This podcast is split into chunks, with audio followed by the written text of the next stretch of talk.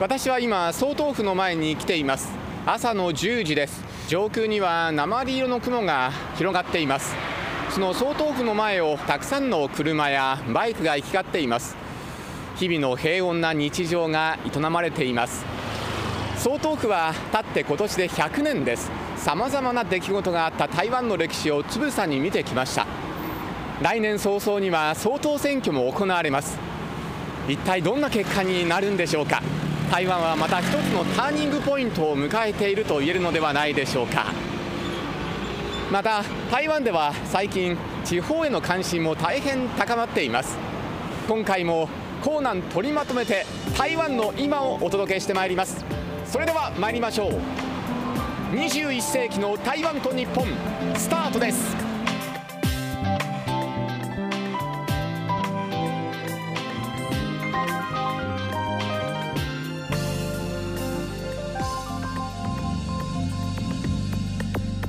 アジアフレンドシップシリーズ。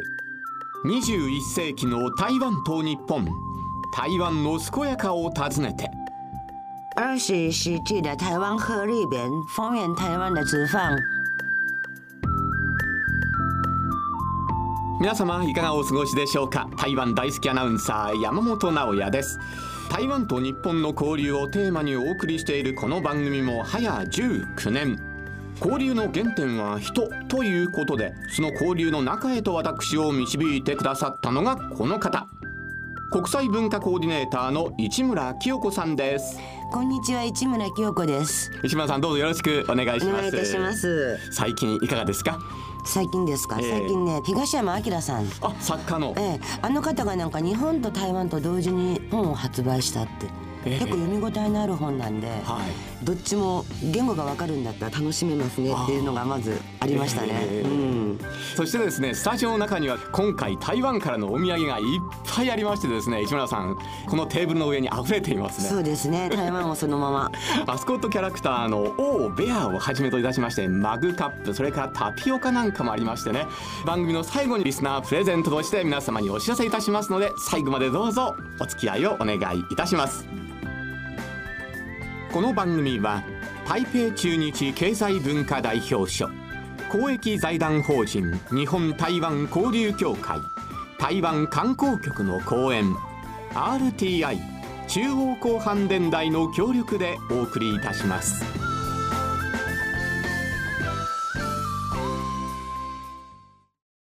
改めまして皆様こんにちは。2016年の5月に蔡英文総統が誕生してからおよそ3年半ですね。その間日本における台湾の顔としてご活躍なさっているのが台北中日経済文化代表所代表の社長亭さんです。本当にアクティブな方でこの1年の間もですね日本全国を飛び回っていらしたそうです。まずは社長亭代表のお話からお聞きください。私は着任してから台湾と日本の友好関係を発展させるために3つの柱を重視してきました。一つは地方交流。2番目は民間交流。3番目は助け合う感情ですね。日本の人と台湾の人。最近民間交流言いますと日本から台湾へ訪れる観光客は200万人に達しました。200万人。それは14年前に行政委員長を務めた時台湾の行政委員長を務めた時あの時は100万人を記録したんだ。14年間目標は台湾から日本へ訪れる人数は今年500万人。この差がねいわゆる観光赤字。この差を縮めていきたいと思います。少なくとも半分ぐらい。最近の修学旅行の方がね日本の学生が台湾に修学旅行する学生が多いでしょ例えば神奈川県 90%9 割の修学旅行は行き先が台湾です。海外旅行先台湾を選びました。多いです。次の世代のこういう交流がね期待してます。親ね自分の子供を台湾に修学旅行させることは安心ですね。治安もいいし親近感そういう信頼感が高いので地方自治体の交流も盛んにやっています。来年はいよいよ東京オリンピックとパラリンピックが開催されるということなんですがスポーツを通じた友好あるいは交流が台湾と日本さらに盛んになってると思うんですけれども。オリンピックに参加してスポーツ競技することができて台湾の選手にとってもいい経験でありますしとても大事なことです。特にね台湾の選手の合宿を受け入れるいわゆるホストタウン台湾が24箇所がありますね。交流を深める機会です。来年ホストタウンでいろいろな文化的なイベントを開催したりすること計画しています。またホストタウンのラジオ番組とかテレビ局台湾紹介するメディアを応援する計画もあります。例えば静岡の御殿場台湾のサッカーの選手の合宿を受けるホストタウンです。御殿場でいろいろな文化的なイベントを開催します。もう一つは福島の南相場町3.11の地震の災害の関係で台湾との交流付き合いが深まってます。復興ありがとうというテーマで今台湾とはすごく頻繁に交流されています。リスナーの皆さん来年も皆さんにとってよりいい年でありますよう記念いたします。また台湾と日本は仲いいです。来年の東京オリンピック・パラリンピックはぜひ台湾の選手の活躍に注目していただければと思います。2月にはね台湾中部の台中市で台湾ランタンフェスティバルが開催されます。ぜひ気楽に遊びに来てください。歓迎いたします。台北中日経済文化代表賞代表の社長亭さんのお話でした。社長亭代表は止まることなく前に進まれる方だなって印象をいつも強く受けます、特にその絆というよりもご自身があえてお人柄でいろんなところに訪れてすごいしっかりした信念に基づいて、日本と台湾の気持ちの中での交流多角的な交流っていうのを実に強固に築いてらっしゃるなっていうのが、今回のお話でもさらに深く印象づけられました。はい来年は東京オリンピックがありまして社代表もまたかなりお忙しくなるんじゃないかと思うんですがそうですね。台湾と日本の交流を交えてさらにその先の強い絆を結んでいくっていう強い理想のもとで動かれてらっしゃるので来年さらにご活躍なさって、いい結果をどんどん築かれることを本当に祈ってやまないですね。いや本当に絆が深まるとそうですね。ね。はい。はい、社代表来年もどうぞよろしくお願いいたします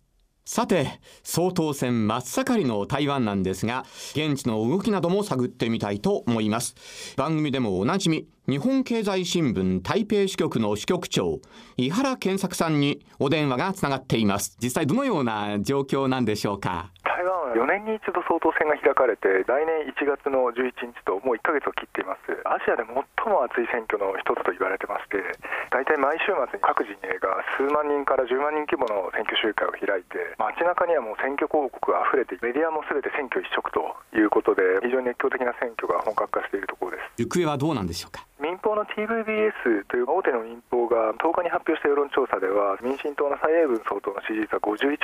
ライバルの国民党の韓国瑜氏を22ポイント上回っています。この差は拡大傾向になっています。蔡英文総統がなぜ優位に立っているのか、うん前提としてですね昨年11月統一地方選が開かれてこれが総統選の前哨戦に当たるんですね。大体この統一地方選で勝った方が約1年後の総統選でも勝つというのが大体台湾のまあ流れだったんですけれども去年の11月民進党は大敗しているんですね。でこの時中国がですね台湾へのまあ圧力をかけてくる中で経済が苦しい中で中国も圧力を強めてくるというところで、まあ、あの対中強硬路線の与党民進党に対する信任がかなり下がったんですね。はい。ただ足元ではこの状況が完全に逆転していると。1年弱の間にこうした急激な変化が起こった背景には、まあ中国の圧力強化があります。うん。今年の1月に中国の習近平国家主席が談話を発表して香港で適用されている一国台湾方式を使って台湾の統一を具体的に進めていくっていう姿勢を鮮明にしました。これでまず台湾では対中警戒感が強まる兆しが出てきました。はい。さらにはですね6月に香港の民主派のデモが激化してこれと警察の衝突が非常に激しくなってですね政情が極めて混乱しています。これを見て台湾の方々がどう思ったかというと自分たちもこのまま一国二制度で統一されてしまったら香港と同じような状況になってしまうんじゃないかと台湾が消滅して現在の民主的で自由な社会というのがなくなってしまうんじゃないかという危機感が具体的に目の前に突きつけられたように台湾の方々感じたわけですね。それで対中強硬路線、台湾の主権を守るということをずっと言い続けてきた民進党の方に支持が急激に戻ったという事情があります。このままいけばもう終盤戦に入ってきていますので、ここまでリードがあればそのまま政権を維持する可能性が高いという見方が非常に多いです。一方でですね台湾の選挙って前日まで非常に変動が激しいと言われてまして民進党側は最後の時までもう絶対油断はできないというふうに今も緊張を高めている状況です。ちょうど昨日の夜ですね各候補者の政権発表会というのが開かれていて野党の韓国瑜候補は経済が非常に悪いと庶民は苦しくてこのまま再政権が続いたら非常に台湾は悲惨なことになるというふうに 強く訴えました。一方で蔡英文総統は経済は非常にいいんだという実績を訴えました、というのはまあ米中貿易摩擦が激化する中で台湾企業は中国に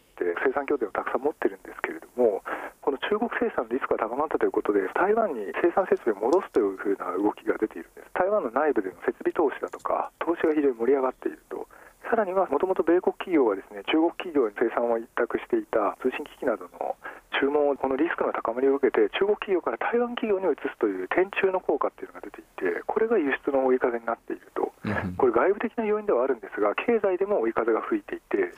るという状況が出てきています。今日はどうもありがとうございました、はい、ありがとうございました、はい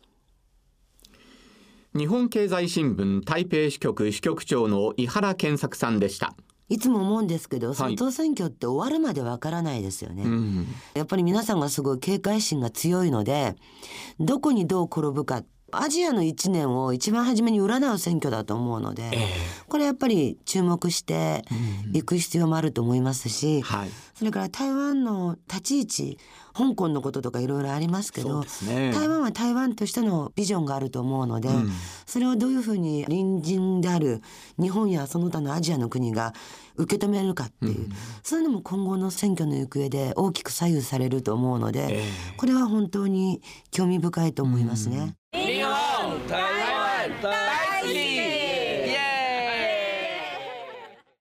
この番組でいつもお世話になっているのが台湾観光局です。今回は久々に台湾の観光局をお尋ねして国際組課長の王弥平さんにお話を伺いました。日本からお客様お世話になっております。なんか新幹線でキャンペーンありますし、フリーでキャンペーンあります。ぜひ皆様あのこのキャンペーン使って台北以外でも台中とか鍵とか台南とか高尾とかいいところです。来てください。台北近くの宜蘭いいところですね。温泉たくさんありますし、いいホテルありますし、B 級グルメたくさんあります。台湾有名な絵本者のジミーさん。の作品たくさんチーミーのパークでぜひ皆さん訪れてください。イランの温泉っていうのはどういうふうな感じの温泉なんですか？たくさん新しいホテルで施設とか温泉の品質とか温泉に行ったら綺麗になると思いますね、うん、はい若く見えますよ。それでは最後にメッセージをお願いできますでしょうか。台湾観光局観光客誘致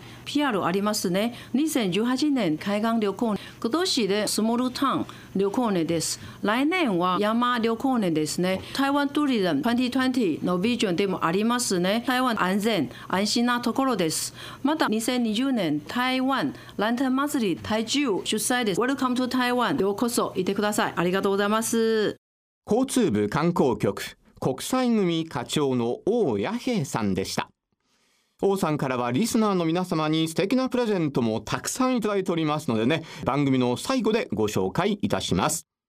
さあ市村さん王さんも言われていましたが台湾の観光っていうのは地方にも最近目が向けられているようですね。最近というよりももともと地方を何とかしなきゃっていうのは、うん、数十年前から考えられててそれぞれの自治体がどういう方向性を持つかっていうのを、皆さんすごい考えられてらっしゃったと思うんですよね、えだからあのこれから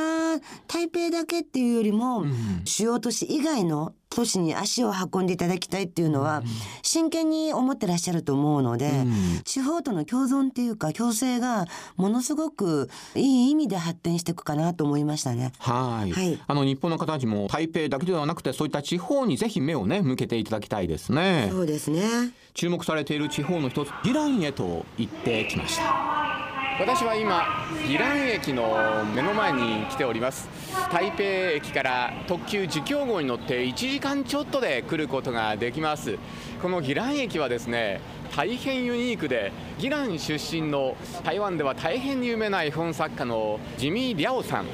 の作品になってるんですよね。駅舎全体がジミーさんの作品です。キリンのモチーフがあったりそして絵本らしいようなそんなモチーフのね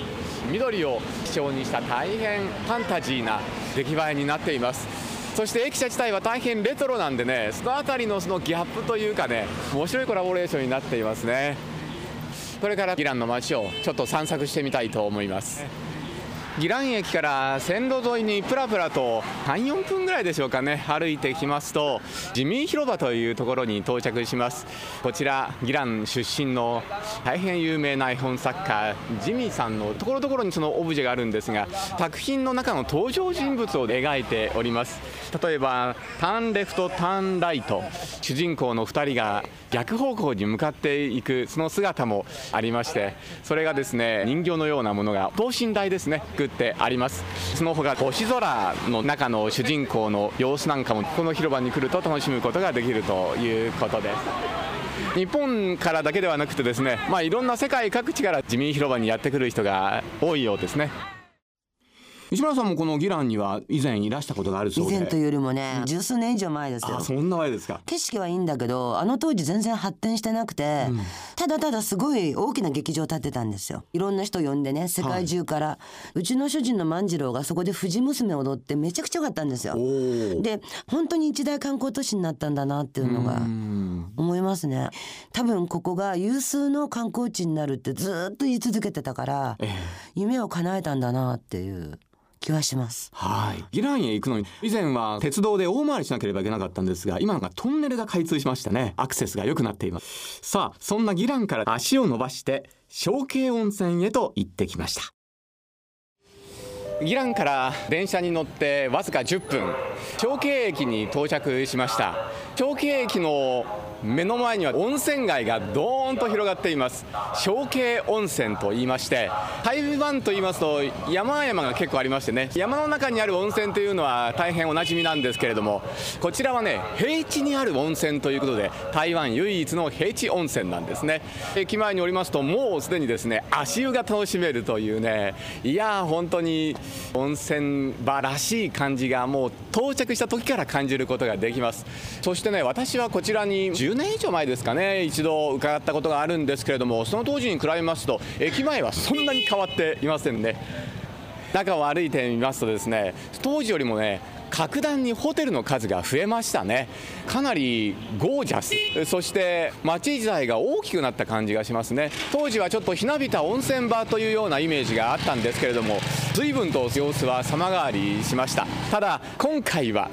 ここに1泊することができますんでね温泉のあるホテルに泊まって十分朝まで満喫したいと思っていますこの小慶温泉で泊まったホテルなんですけれどもね各部屋に温泉を引いていまして大きな湯船にですね温泉を楽しむことができるんですよ。楽しめると一番いいですよね、ええ。うん。サウンとかではなくて浴衣が置いてありましてね。なんというかね日本の温泉とまた似たような感じもありましたね。台湾って温泉が豊富だから、ええ。すごくいい使い方をするとますます温泉好きの方が訪れるといいですね、はい。ぜひ、小慶温泉皆さんも出かけてみてはいかがでしょうか。さて、小慶温泉で一泊ゆったりとした後ですね、台北へと戻ってまいりまして、先ほどの王課長もおすすめということで、人気のリノベーションスポット、リーフォアジエへ行ってまいりました。久々に行ってきたんですが、一緒に行ってくれたのが、前回の番組から本当に活躍してくれているこの方。大家好，好久不见，我是梁宁。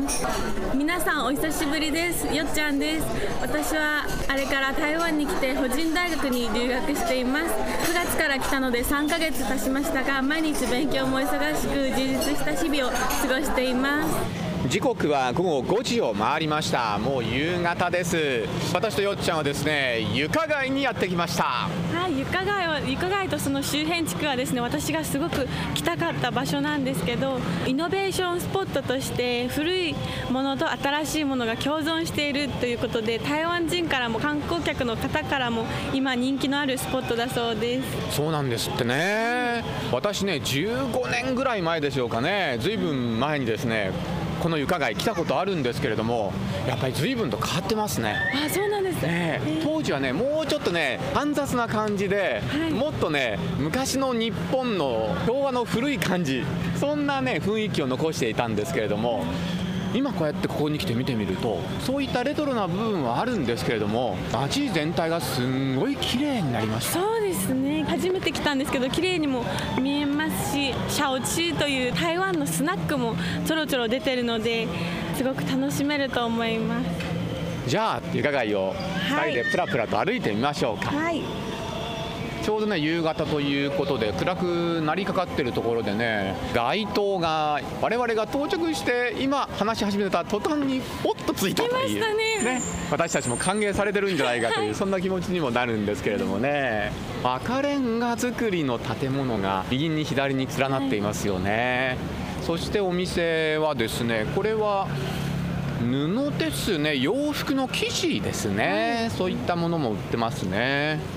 そしてここはあの漢方薬とかあと乾物ですね、はい、そういったものを中心に売ってる町ではあるんですけれども日本ではカラスミなんかがとっても有名でね。はい。お手頃で買えるそうなのでよかったらお土産に買われていたらいいんじゃないかなと思います。よっちゃんもカラスミは好きですか？大好きです。おつまみが大好きなので私もここに買って帰りたいと思います。ねお酒のいいねお友達になりますからね 今日は平日の、まあ、夕方なのでまだそれほど人通りは多くはないんですけれども。台湾での留学生活を満喫しているよっちゃんなんですがレイフォアジエは初めてだということで人気のカフェへ一緒に行ってみました。今ようやく喫茶店に入りまして落ち着いてるんですが、まあ、喫茶店というのはこちらお茶屋さんという感じですね。内装がですねとってもレトロで木をふんだんに使っていて、おしゃれですね。歩き疲れた後にゆっくりここでお茶を楽しめるでいいんじゃないかなと思いますね。ね。よっちゃんどうでしたか？初めて来た床がはい。もうとっても楽しかったです。もう漢方屋さんとか乾物屋さんに来たのが初めてだったんですけど勉強になりましたね。人の温かさも感じれましたしまた自分で来たいと思います。とても感動しました私。何話したんですか？留学のこととか台湾語を教えてもらいましたね。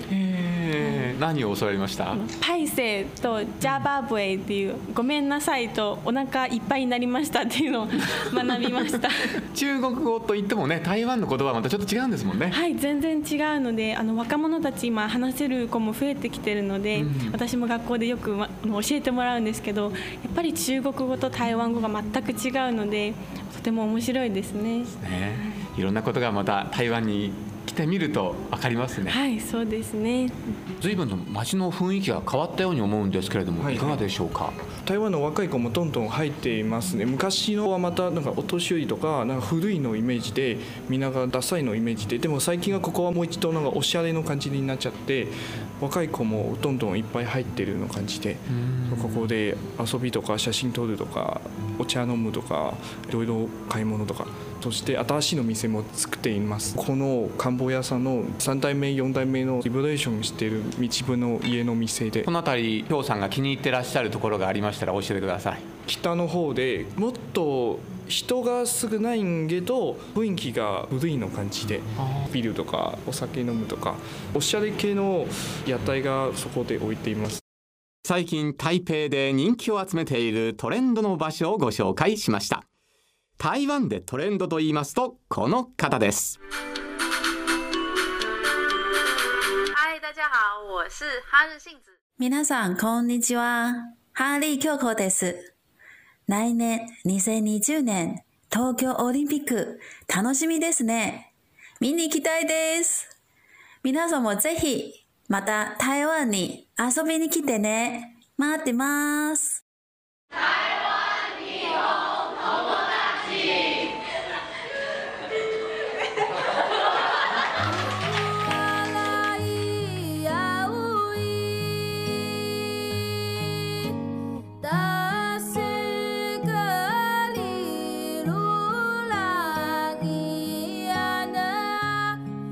番組は台北中日経済文化代表所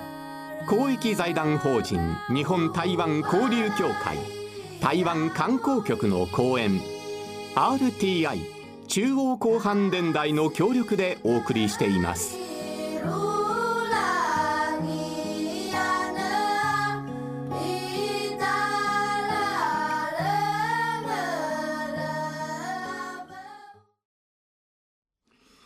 ていよいよ来年は東京オリンピック・パラリンピックということなんですが台湾でも様々なスポーツに注目が集まっています。そこでオリンピックを含め台湾のスポーツ事情について国立台湾体育運動大学学長の林海さんにお話を伺っています。林さんは日本の社会人野球で活躍された後筑波大学で学ばれ台湾代表チームの監督もされています。現在は教育者として後進の育成に尽力する台湾野球界並びにスポーツ界の第一人者でいらっしゃいます。台湾では野球とバスケットボールが一番盛んです。ただし最近いい成績を収めて陸上競技あと水泳シューティングバドミントン卓球も結構人気あるんですね。みんなスポーツが大好きですが台湾の気候夏が半年くらい蒸し暑いですね。で室外のスポーツはみんなあんまりやりたくないんですよ。しないスポーツばっかりインドアがそれはばっかりやってて好きだけど実際にはやる人が日本ほどではない。見るの方が多いですね。それは残念です。台湾今まで陸上競技はメダル取ったのはオリンピックでキセイという女性有名ですね。あと陽天湖10種目競技がでも今回一人やり投げテイさんが結構注目してます。バドミントンですね。女子と男子1人ずつ世界ランキング女子がランキング1位じゃないですか、この2人も結構メダル取れそうな期待します。台湾と日本は近いですね。国民性もお互いに似てると思うんですよね、これから競技スポーツだけじゃなくて一般的なスポーツ交流もやっていきましょうよ。よろしくお願いします。国立台湾体育運動大学学長の林海さんでした。そして社代表のお話にもありましたが日本全国でオリンピック・パラリンピックのホストタウン事業も盛んです。その中の一つで台湾の陸上の選手を迎えて交流している静岡県静岡市を訪問しました。静岡県は県を挙げてホストタウンとして台湾と緊密な関係を築いています。社代表がおっしゃっていた御殿場市のサッカー同様に静岡市は陸上競技の選手たちを迎え入れています。今年の夏には十数名の選手が静岡市で合宿をして滞在中には市内の小中学生たちと共にいろいろな交流が行われています。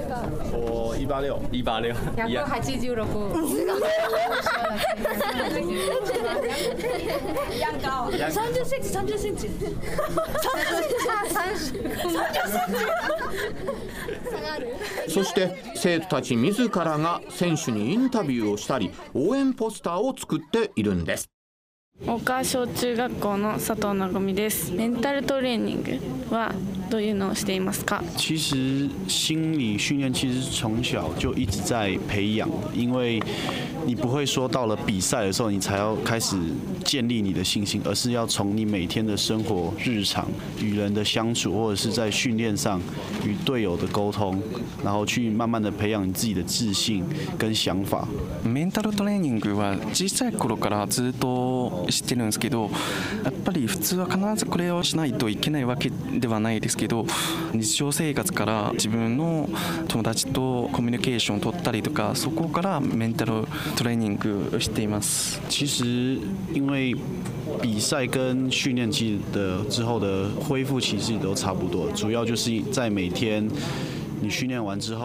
さあスタジオには小中学生の皆さんが作った応援ポスターの1枚があるんですけれども選手の写真そして取材したインタビューの日本語の記事。中国も併記されているということなんですが市村さんこれよくできてますね。できてますね。これはすごくいい言葉ですよね、うん多分この日本語の元になってる言葉もすごくいいですけど、はい、こっちにあの訳してる中国語が非常に綺麗なんですよ。ええ、でこの捉えてる写真が実に未来を見てるっていう感じがしますからね。はいおそらくすごくいい心の交流が生まれたんじゃないかなとは思いますけど。そうですね。うん、これの形になると小中学生の皆さんも嬉しいでしょうし、ね、そうですね。大事にしていっていただきたいですね。選手も嬉しいと思います。そうですね。はい。